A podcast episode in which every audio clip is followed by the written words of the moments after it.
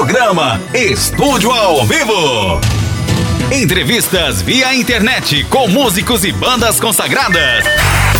As independentes não ficam de fora e tudo acontece ao vivo, em tempo real. Tempo real. Apresentação e produção de Marco Fukuyama.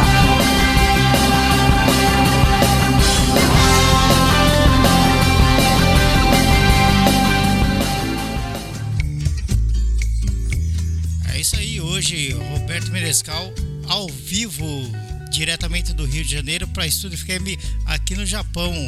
Vamos receber Roberto aqui, o Menescal, para bater um papo com a gente, falar um pouquinho da sua carreira, das novidades e também das suas passagens aqui pela Terra do Sol. Muito boa noite, Menescal. Muito bom dia, aliás, né? bom dia e boa noite, né? Bom dia, Tudo né? Bom dia, boa noite. Eu que tô. Prazer. Eu é que estou me confundindo aqui, né? Muito prazer, Menescal. É um prazer receber você aqui no programa Estúdio ao Vivo, né? E levar um pouco. Reconectando. Caiu a ligação com o Menescal aqui. Estamos reconectando, né? Tá legal. Opa, voltou agora, prazer né? disso. É isso aí. Muito obrigado pela sua participação, viu, Menescal? Muito obrigado, viu? Quero aproveitar o início da conversa e, e- e mandar um abraço também para Gisele, né? Tá falhando, tá falhando um pouquinho. Tá falhando um pouquinho. Tá falhando um pouquinho. Acho que é a conexão, então. É, às vezes. às vezes falha, mas agora parece que ficou legal. Vamos, Ah, então vamos tá tentar. bom. Como eu estava falando, É. quero mandar um abraço para Gisele que fez essa, essa comunicação, né, com o Menescal. Certo, muito é. obrigado, né? E vamos lá saber um pouquinho da carreira do Menescal, que é muito bacana, né?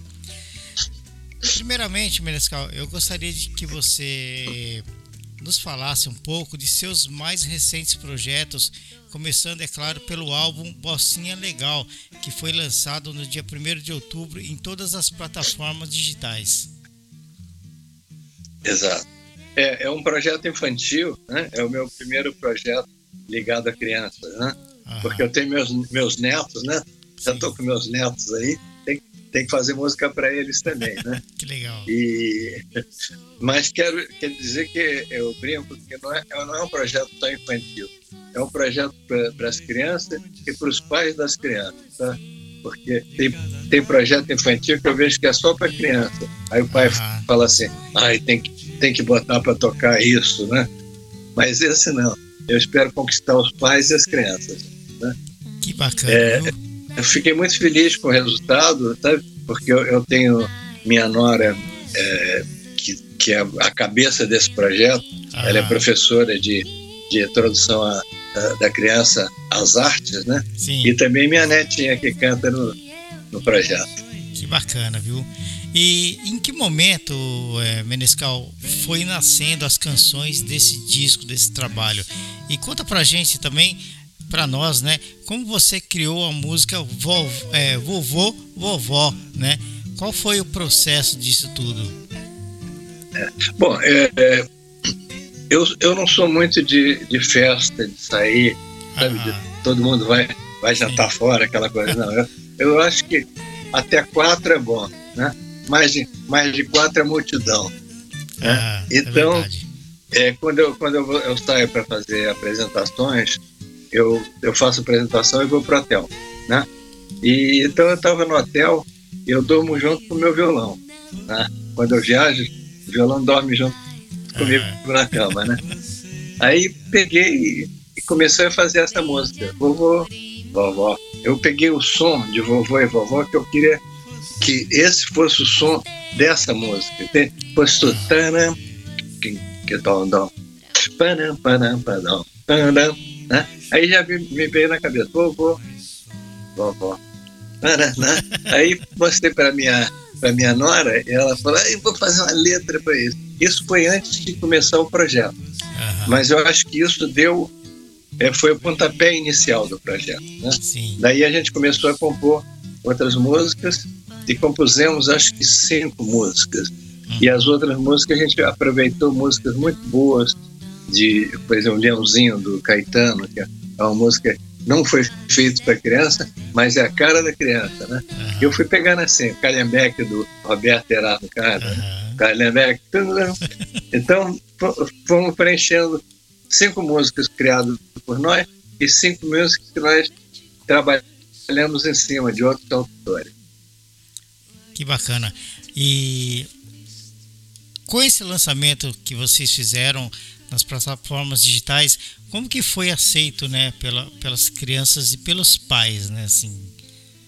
Você tem... É. Bom, nós estamos ainda muito, muito breve ainda, né? Aham. Quer dizer, o lançamento foi pou- poucos dias atrás. Mas o que a gente está recebendo de resposta pela internet é impressionante. Eu acho que nunca um, um trabalho meu recebeu tanta, tanta Mesmo? resposta é, favorável como essa, né? Aham. Então, e a gente pretende, quer dizer, não agora, mas lá para o fim do ano, começo do ano que vem, a gente vai sair fazendo shows com, com esse projeto Sim. né? com as crianças e, e comigo, tudo. Vamos sair pelo Brasil fazendo isso. Quem sabe no Japão também. Opa, quem sabe o Japão, né? E, e- e com certeza, com certeza, pelo que eu já vi dos seus trabalhos aqui, quem sabe futuramente isso venha traduzido para o japonês também, né? E Que é bom, legal, que bom, né? né? Nós fizemos há pouco, nós fizemos há pouquinho um trabalho com o Japão, né? Os Ah. 60 anos da música O Barquinho. Sim, Mas aí foi ao contrário. Os japoneses todos cantando em português, né? cantar em português. Eles, eles, prefer- eles preferiram cantar em português Aham. para mim. Que bacana. Eu vi esse vídeo, mostrei, inclusive É. mandei, mandei para vários amigos japoneses, né? Essa, é, esse Ah, vídeo que que, vocês fizeram, né? E o pessoal gosta demais, Que né? bom. Porque aqui eles gostam muito de bossa nova, né? Eles gostam muito. É, é. E, É, acho que gosta mais do que o Brasil. é, né? Poxa, que, que prazer poder é, bater um papo com você. Eu, desde que eu me conheço por gente ouvindo música, sempre ouvi falar é, no seu nome, né? Algumas músicas que tocava nas rádios, né? Ou composição de. Roberto Menescal, sei o que e tal. Poxa, é muito bacana poder receber você aqui no Japão através da nossa Ah. rádio digital. Muito bacana, viu? Muito legal. Prazer, muito prazer. Sim. Agora, é, tem também em Menescal um outro projeto é, bem legal para o Dia das Crianças, né? Poderia dar- nos dar um, um spoiler so- sobre isso? É, mas esse Sei. trabalho que, que tá para acontecer ainda, né? É, eu eu tô envolvido assim com minha com minha nora principalmente, né, Aham. a Georgiana, porque ela que tem esse trabalho diário com as crianças, né? Ela Sim. ela tem um jeito assim para criança fora do comum. Então eu falei, Georgiana, o que você quiser, eu tô dentro. Pode pode contar comigo, né? E eu, eu tenho uma ligação muito grande também com criança, desde os filhos, né, que eu me lembro que a gente, eles garotinhos, e a gente saía juntos e brincava e cantava, né? E agora com os netos, né? Daqui a pouco com os bis, bisnetos também. né? Ah, sim. que bacana, né? E eu achei bem legal também, Menescal, essa, essa coisa da pandemia. É, você acabou produzindo mais um disco, principalmente em família, né? É, você, sua neta, a nora e o filho também. Seu, seu filho também é envolvido com a bossa nova, né? É, também. É, e ele também foi, vamos dizer, ele foi o, o técnico da gravação. Ah, Ele, a- a- além de ser um técnico só de, da técnica, ele foi também, ele botou, por exemplo, botou as percussões, ele botou as baterias, sabe? E ele, ele é contrabaixista também.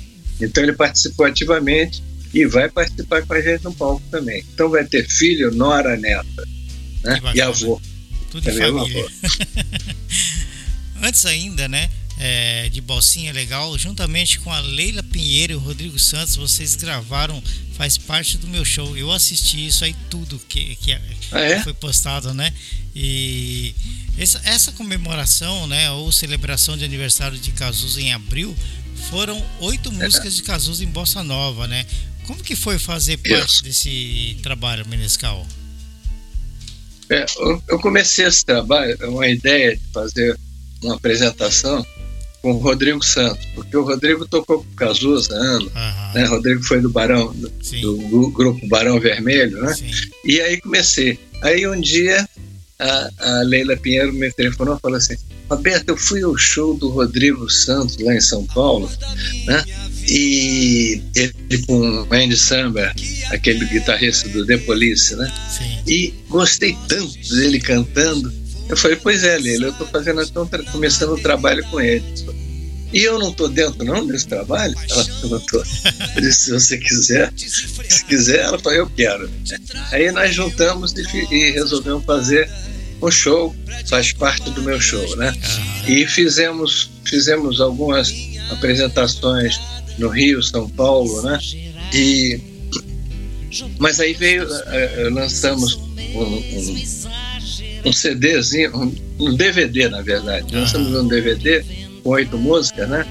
E mas a gente tem na verdade 20 músicas prontas, porque o show são 20 músicas. Uhum. E a gente então queria fazer oito, depois fazer mais oito, né? E, e sair pelo Brasil. Mas a pandemia impediu isso. Mas nós estamos certos de voltar o ano que vem, a gente voltar a fazer esse show. Com certeza vai voltar sim, né? É... Tá. E as edições, é... você falou que já saiu um DVDzinho, né?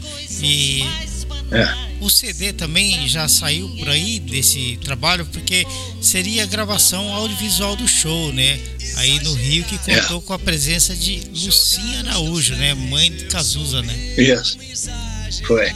É porque na, esse convite de, da gente gravar foi, foi na, na Som Livre, né? Gravadora Som Livre. E aí a, a, a gente convidou a Lucinha. Lucinha, você não quer assistir? Ela falou, claro que eu quero, eu, eu vou estar lá, né? E foi, foi, acho que completou, sabe? É bom você falar, fazer a, a gravação do filho dela, da obra do filho dela, é uma obra grande, e com a mãe ali do lado prestigiando, né? É, é muito bom, a gente ficou muito emocionado quando a gente se juntou. Eu imagino, viu? Eu assisti algumas vezes todos os vídeos das músicas, né, que vocês fizeram, né? É, né? Com a, com a Leila, né? Muito bacana, viu? É. Ah, agora, conta pra gente, Menescal, é, do videoclipe a música O Barquinho, que foi produzido por Kazuo Yoshida, agora sim, né? Interpretada por cantores é. japoneses como Akiko é, Morishita Mishinari Usuda, Noriko Ito, entre outros artistas japoneses, né? E foi o presente pelos 60 anos dessa canção, né? Que maravilha isso, né? É, o, Yoshida, eu tive o contato com o Yoshida na primeira vez que eu fui ao Japão, em 1985. Né? O, nós, che, nós chegamos, no dia que eu cheguei a Tóquio, a gente tinha todas as apresentações para fazer, com Nara Leão, né, com a cantora Nara Leão. Foi a primeira vez. Aí, na chegada no hotel, veio um japonês da Polydor, da gravadora Polydor, falou assim: uhum. Vocês não querem gra gravar um CD aqui? Eu digo: Mas espera aí, nós temos 12, 12 shows. Falo, mas são à noite. Então, você de dia vocês estão livres. Vocês não querem gravar a coisa do japonês de trabalhar o tempo todo, né? Uhum. Aí nós gravamos, gravamos um, um CD, Nara e eu, né? Chama-se Garota de Ipanema. E o, o japonês falou assim: você não quer convidar dois músicos japoneses para gravar junto? Eu digo, mas eu não conheço. Mas eu, eu consigo um baixo bateria japonesa que, são muito bons. Digo, bateria também? Eles vão tocar bem? Vão tocar bem. Aí fomos para o estúdio. Quando eu cheguei no estúdio, já estava o Yoshida com a com a bateria, com a baqueta, assim, a bateria, já sem aposto, tá esperando a gente. Ah. E o baixista na outra casinha. Então, antes da gente se conhecer e falar muito prazer, nós gravamos a primeira música logo. Ah. Depois que acabou a primeira música, eles saíram e a gente falou, oi, muito prazer. E Legal. nós ficamos amigos aí, né? E ele veio ao Brasil, é, é, produziu uma cantora japonesa também e me chamou para fazer os arranjos. Daí em diante nós ficamos amigos, já fizemos várias coisas juntos. E quando veio esse projeto, eu falei, vou convidar o Yoshida para ver se ele produz isso no Japão. E ele rapidamente produziu, conseguiu os cantores. Ele, ele é um craque. Ele é um craque da música brasileira. Que bacana, viu? É, e como que você se sente, Menescal, sabendo que aqui você é um ídolo, né, para os japoneses que gostam da música popular brasileira? Como que é carregar esse troféu nas costas? Poxa, eu, eu, fico muito feliz. E, e, eu não tinha noção, na verdade, porque eu fazia, eu ia para o Japão fazer ou um teatro que tinha 600 lugares, ou uma casa é, que tinha 300 lugares, né, uma boate ah. e tal. A gente fazia show assim. Até um dia um japonês falou assim: Vem cá, eu acho que o público, o público de vocês é muito maior do que isso. Será? Uhum. É. Vamos produzir um show para 10 mil pessoas? Puxa, 10 é, mil, 10 cara? Mil, é. A gente sai de 400, 500 para 10? Ele falou, eu garanto. Então nós fizemos, eu não, sou, não sei o nome porque é difícil de falar, mas é um parque que tem é, afastado da cidade, um parque grande, e que tem um, um palco e fechado para 10 mil pessoas. Eu fiquei muito, muito assustado, assim, né? Ele falou, pode deixar que a gente vai fazer. E ele foi me dando notícias e falou, olha, tá quase tudo vendido já. Disse, não é possível, ainda falta um mês. Aí quando nós chegamos lá, tava lindo aquela, sabe, porque é, um, é uma montanha assim, uhum. e fechado com o muro, né? Ah, já que ela, fica todo arrepiado, todo arrepiado, só em pensar. Aí a gente olhou aquele, aquele lotado, né, com 10 mil japoneses. Puxa, foi um, foi um prazer muito grande saber que que nossa música estava numa, numa, condição melhor do que a gente pensava. Aí nós tivemos três anos seguidos nesse palco. Ah. Aí levei, levei Ivan Lins, levei Joyce, levei o Bossa Cucanova, os filhos, o filho do Tom, filho e neto do Tom. Levei tanta gente, cara, sabe? Assim, cada vez eu levava uns 10 artistas juntos. Foi uma maravilha, maravilha. Só tenho, só tenho boas lembranças do Japão. Muito. Que bacana, viu? Eu é... considero minha segunda pátria. A Leila me falou na, na, na, entrevista dela que você conhece muita coisa aqui do Japão, né? Desde quando começou a vir. Aliás, você já veio para cá primeiro do que eu ainda, né? Antes de 90. Eu vim em 91 é. para cá. Olha aí. Eu fui em 85, olha. 85. Daí eu não parei, né? 85, 86, até fui assim. Aí levei Leila, depois levei Wanda. Né? levei um montão de gente. 85, né? 85 eu nem imaginava que eu podia vir para cá. Eu nem imaginava. que legal, viu?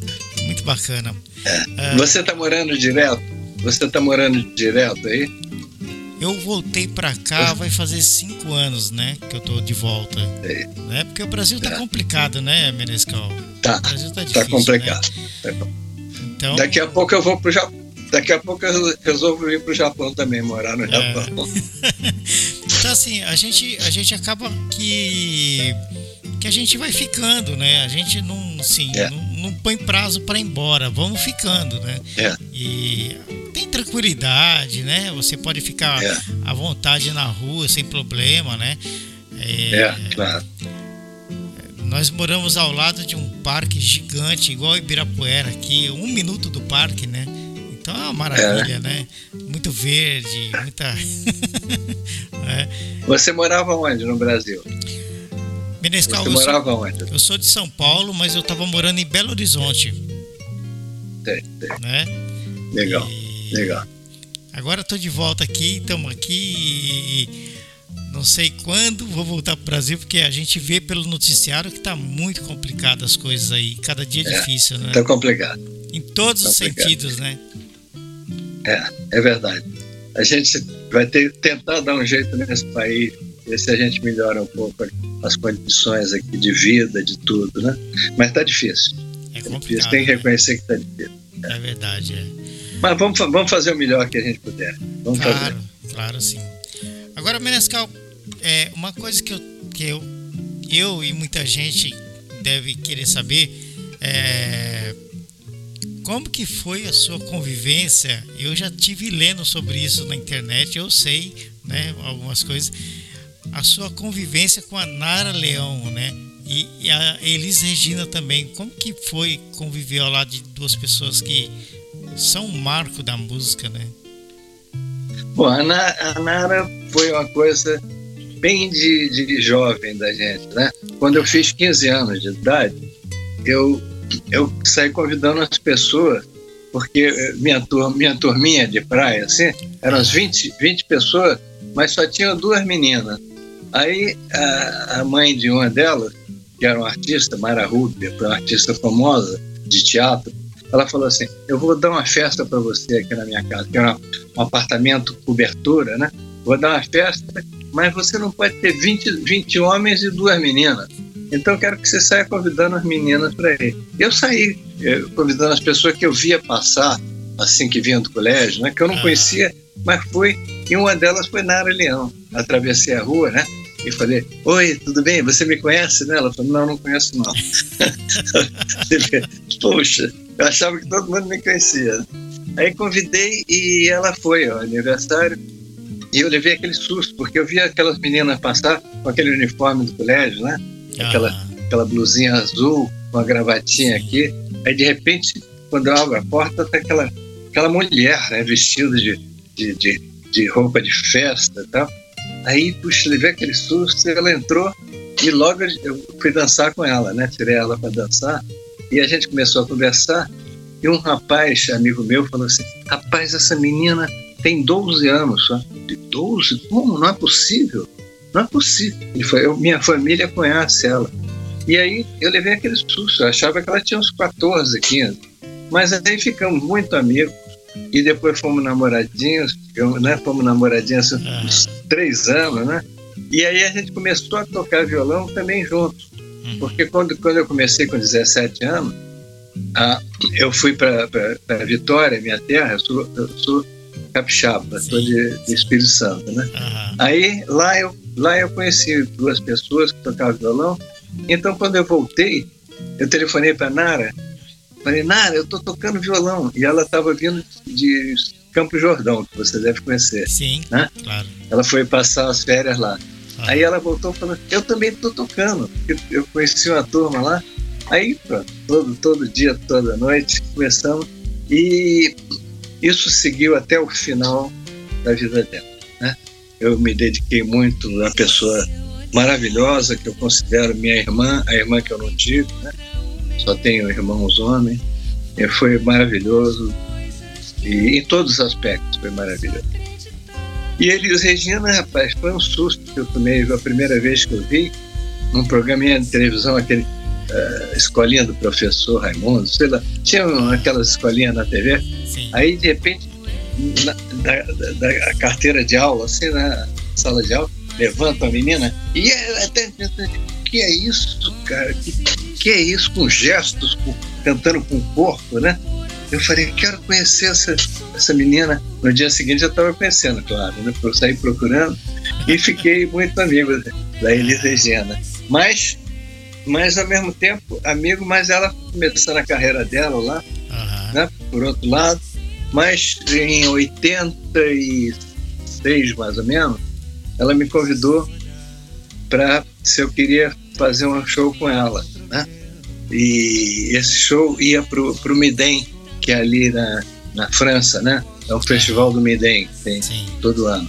Aí eu digo, puxa, vou. A gente montou uma banda e fomos. E lá no Midem mesmo, veio um produtor e falou assim: vocês não querem fazer uma turnê? Eu disse, quero quando? Ele falou, amanhã em diante. Eu digo, como? Ele falou, você me dá um dia, eu arrumo uma turnê. E a gente emendou uma turnê. Aí fiz três, três turnês, três anos de turnê pela Europa. E quando viemos para o Brasil, ela me convidou para produzir o disco dela. Eu produzi aquele disco que tem Águas de Março, né? E ficamos muito amigos também até, até o seu fim também. São duas pessoas que partiram muito cedo, né? Mas que no tempo que ficaram aqui na, em vida, fizeram muita coisa importante para o Brasil. Que bacana, é uma história muito legal, viu? Ah, e como que, que se deu o início a sua amizade com Carlos Lira, que é um outro grande nome que eu sempre ouvi falar da música, né? E vocês produziram um documentário, né? É, que chama Coisa Mais Linda, né? É, é. é o, o, Carlinhos foi uma coisa interessante também. Eu, aqui com 18 anos, a gente tem que servir o exército, né? Uhum. Obrigação. Uhum. Aí eu fui servir o exército e para servir o exército eu tive que passar a estudar de noite, porque de dia eu estava no exército. Aí cheguei de noite no, numa escola chamada Malé Soares e um amigo meu me recebeu lá e falou assim: Puxa, aqui tem um cara que também toca violão, tem até uma música gravada. Eu digo, cara, quero conhecer. Aí ele me levou pro Carlinhos, o Carlinhos falou: Ah, que prazer, você toca também? Eu digo, toco também. Ele falou assim: Então vamos fazer o seguinte, vamos matar a aula hoje, vamos lá para casa.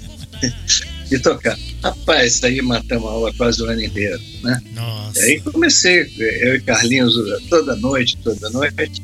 E no final desse ano eu resolvi que eu não queria estudar mais. Eu ia fazer arquitetura, né, com, com meus irmãos que são arquitetos, uhum. e decidi parar e ser músico. Foi assim. que coisa bacana, viu?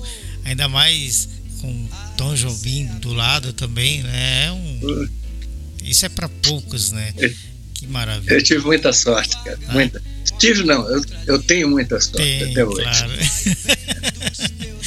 e você tem algum.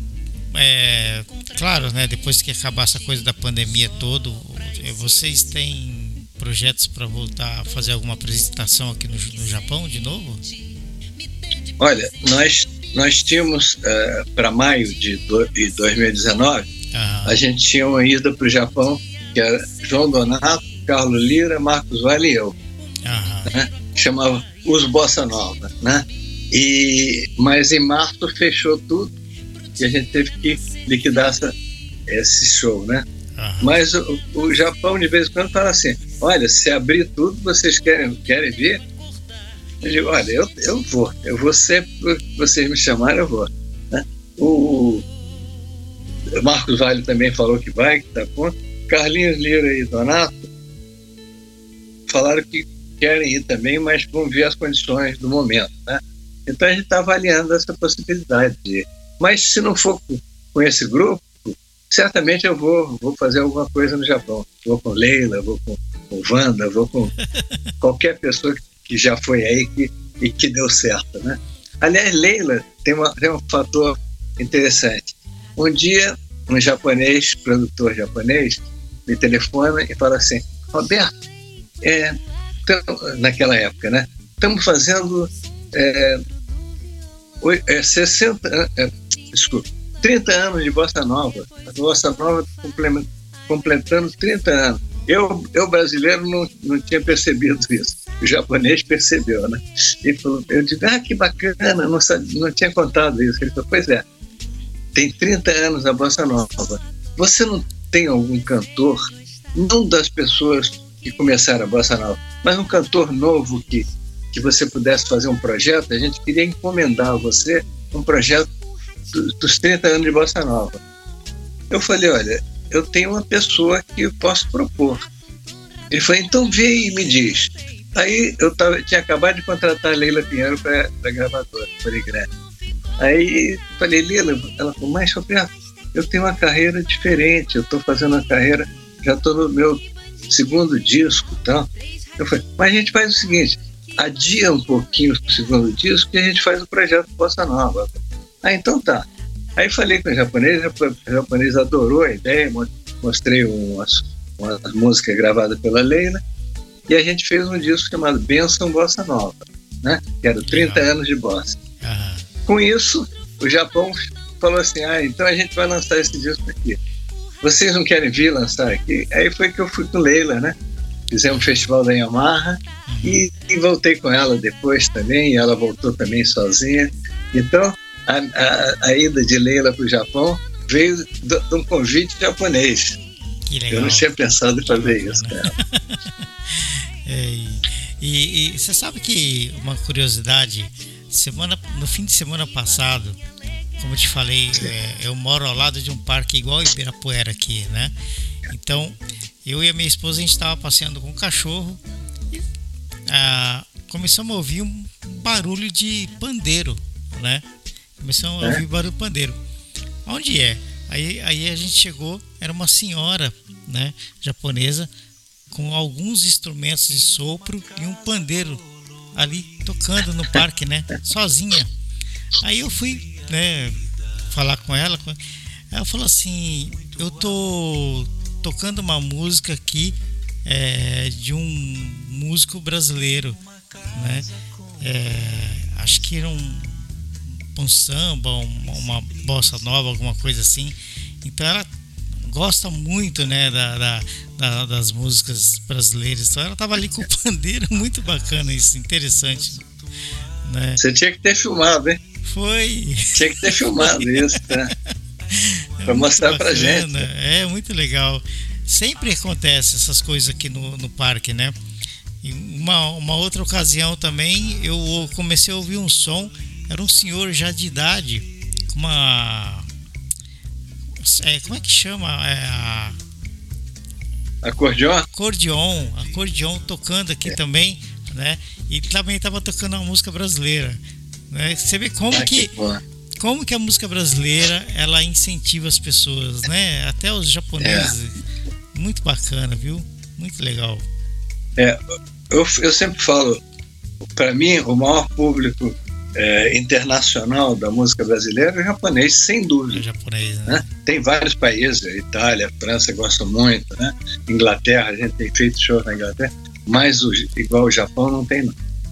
Não tem mesmo, posso te garantir. Eles gostam demais. Agora, Menescal, fala pra gente como que foi o seu primeiro encontro com Tom Jobim, que aconteceu numa escola de música que você teve, né? É, quer dizer, escola, a gente chama escola, a gente chamava escola, mas era, era um apartamentinho de dois cômodos. Sim. Num cômodo, Carlinha Lira dava aula e no outro cômodo eu dava aula. Uhum. A gente não era. Ninguém era um grande músico e professor, mas as meninas todas de da zona sul do Rio queriam aprender a bossa nova, né? Aquela batidinha de bossa nova. Então a gente abriu essa escolinha, né? E trabalhava lá o dia inteiro, o dia inteiro, uma menina atrás da outra. Normalmente era tudo mulher que queria aprender violão, né? Ah, e um dia, estou às seis horas da tarde, dando a última aula do dia, toca a campainha, e nós mesmos atendíamos a porta, a gente, a gente, servia café, a gente fazia tudo, tá? Não tinha empregado, não, né? Aí, quando eu abri a porta assim, eu tava, fui até com o violão, tá? tava com o violão, fui abrir a porta, Tom Jobim. Aí eu perdi o fôlego. Fiquei, que era meu mestre, eu queria, tudo que eu queria na vida era conhecer o Tom Jobim, né? E não conseguia conhecer, não conseguia. E aí ele falou assim, Menescal, eu digo, sou. Ele falou, você está ocupado? Eu digo, não, não estou ocupado, não, não estou não. A menina ali, você não está dando aula? Não, não, não, não, eu estou conversando com ela só. Ele falou, pois é, porque eu, eu preciso gravar a trilha do filme Orfeu, Orfeu da Conceição. Uhum. É um filme que nós vamos fazer a peça e um filme também. E João Gilberto ia gravar o violão, mas ele está tá doente, está com febre, e indicou você. Você poderia? Digo, claro que eu poderia. Deixa eu só conversar com a menina ali um minutinho. Aí conversei e falei assim, te dou 10 aulas de graça, hein? Tá? Não vou, vou, vou, vou fugir. Aí fui e gravei com o Tom. A gente gravou quase a trilha toda do filme nessa noite, né, no estúdio. Aí no, final, ele falou: vem aqui, vem aqui no, no cantinho. Eu digo: o que, que é? Eu quero te pagar teu cachê. Eu falei: Tom, você acha que eu vou receber um cachê de você? Cara, eu que tenho que pagar por ter tocado com você. Mas não, mas não, digo, não, não vou aceitar. Para mim é pecado eu aceitar isso. Ele falou: então vamos, vamos fazer o seguinte: eu vou te convidar para jantar. Vamos jantar? Aí saímos, fomos jantar no bar Copacabana, que ficava aberto até altas horas, né? Uhum. Aí fomos e ele falou a primeira pergunta: O que, que você está fazendo na vida? Eu digo: Olha, Tom, eu estou estudando arquitetura, eu vou fazer vestibular de arquitetura. Estou estudando também para fazer exame para o Banco do Brasil, porque meu pai disse que é uma coisa muito muito boa, porque você entra nele e fica até a vida inteira. E estou estudando também para a Marinha, que meu pai também disse que se entrar para a Marinha era bom. Tá? O Tom falou assim, mas você não quer ser músico? Eu, digo, eu gostaria. Então larga essa coisa larga essas bobagens todas e vai ser músico. Claro, né? No dia seguinte acordei, nessa noite não porque eu cheguei tarde, cara, mas no dia seguinte eu acordei e falei, pai, eu quero conversar uma coisa. O que, que é? Eu vou ser músico. Vai ser músico? Mas você não toca eh, assim, de brincadeira? Não, não, quero ser músico, largar tudo. Ele falou, mas como é que você vai ser músico? Vai fazer o quê? Eu digo, vou tocar, pai. Vai tocar onde? Eu digo, não sei, mas vou tocar. Mas se você não sabe onde é que vai tocar, como é que você vai ser músico? Né? Ele não entendeu isso uhum. e, e, ele partiu do mundo sem, sem entender isso, né? Uhum. Sem, sem ver. Viu o meu comecinho ali, mas nunca conversou comigo sobre isso. Sim. Então esse encontro com o Tom Jobim foi definitivo na minha vida. Que bacana, viu? Por isso que eu, que eu acho bacana esse programa, viu, Menescal? Aliás, esse programa, esse ano, ele completou quatro anos, né? Quatro anos entrevistando os nossos artistas da música aí do Brasil direto para cá, né? Ao vivo via WhatsApp, como estão fazendo hoje. Quatro anos. Eu acho interessante porque vem essas histórias que muita gente não sabe, né? Então, é, é. acho bacana transmitir isso né, para as pessoas que claro. gostam. E daqui a pouquinho muita gente vai ouvir aí pelo mundo afora, né? Lá no Spotify. muito bom, muito bacana mesmo, né? Você ah, tem que entrevistar, sabe quem? Você tem que entrevistar Marcos Vale. Marcos Vale, outro cara que. É. Marcos é, é, um, é, um, é um bom, bom papo assim de música, sabe? E também começou cedo na, na Bossa Nova, né? Uhum. Acho que você ia gostar muito de entrevistar ele. Sim, com certeza. Com certeza. Inclusive, é, um, dos, um, do, um, dos primeiros discos que eu tive na minha vida, quando eu comecei a comprar o compacto ainda, um deles foi é. do Marcos Vale, né? Um deles. Ah, que bom, rapaz. Muito bacana, eu gosto demais dele. Seria o Quando você quiser, se quiser um dia eu faço a ponte, tá? Muito obrigado. Se quiser eu faço a ponte com você certeza. conhece. Quero sim, com certeza. É. Depois eles vão conversar sobre isso. muito é bom, é legal. muito bom. Quero sim. Ah, agora você já me falou, né, é, da sua escolinha de música e tal, é, da sua primeira, você, ah, eu ia te perguntar também como que foi é, a, a, sua, você lembra como que foi a sua primeira visita, a sua primeira apresentação aqui no Japão? como que os japoneses te receberam aqui, como que foi que, que aconteceu? É, porque quando a gente vem para o Japão a primeira vez, quando volta para o Brasil, parece que a gente está saindo de um sonho, né, Menescal? É, o, a primeira vez foi muito importante por várias razões. Uma, que nós fomos lançar esse disco que eu fiz com Nara, né? Uhum. Que chamava-se um, canti, um Cantinho, um Violão que eram nós dois, né? né? Aí é, os japoneses convidaram a gente para fazer 12 shows, ah. a maioria em Tóquio, mas também Nagoya né? e outras cidades perto. E eu levei um susto, assim, porque eu digo, quem é que vai ao show? Quem é que conhece, né? E foi, e algumas pessoas cantarolando as músicas que a gente fazia, né? A Garota de Ipanema, por exemplo, quando a gente cantava, pessoal não sabia a letra ainda. Assim, baixinho. E eu falava, eu falava, eu, eu tinha um tradutor. Eu pedi para estar tá no palco também com a gente, um tradutor. Uma pessoa bacana que, que até rebolava também tanto assim no palco. Né? E aí a gente conversava, eu dizia, olha, pede pro povo, pode cantar mais alto e tal. Aí eles cantavam, né? E primeiro susto que eu levei foi no primeiro show, é, porque é, é, a Lara cantava e no meio eu fazia um solo de violão, né? Uhum. E quando eu estava fazendo solo, eu ouvi uns barulhinhos assim. Será que é a cadeira que está fazendo? Aí ela voltava a cantar e esse barulho parava, né? Eu fiquei assim, na terceira música também, uh, uh, quando eu solava, né? No final, eu perguntei pro, pro, pra, pro japonês que estava levando a gente, até aquele, uh, uh, ele falou, é porque eles querem, eles querem dizer que estão gostando muito do, do teu solo, mas não querem bater palma no meio para não atrapalhar. Então é tipo ah, assim, é? eu vou bater palma no final. Isso quer dizer que ele vai bater palma no final. Terminar, ah, né? Puxa, então a gente ficou muito feliz com, com essa ida e feliz também porque a gente acabou gravando um disco no Japão logo na primeira vez, né? Então foram, sei lá, uns 15 dias que a gente passou no, no todo, mas muito legal. Olha, a gente ficou. Eu me lembro, a Nara falou assim: rapaz, eu, eu, eu tô com vontade de chorar na despedida aqui. Tô com vontade. Não, é para ninguém, não, mas para mim mesmo. Tô com vontade de chorar de emoção. Sabe? Então você vê como atingiu a gente. E toda vez que eu fui, sempre a emoção foi muito grande. Toda vez. E, e tenho certeza que toda vez vai ser. Que bacana, viu? Tenho certeza que você sempre vai ser muito bem recebido aqui por todos, né? Sempre. Né? Ah, eu, eu espero que sim. Com certeza. Você tem algum artista japonês em que pode se considerar um ídolo para você aqui no, no Japão, na música?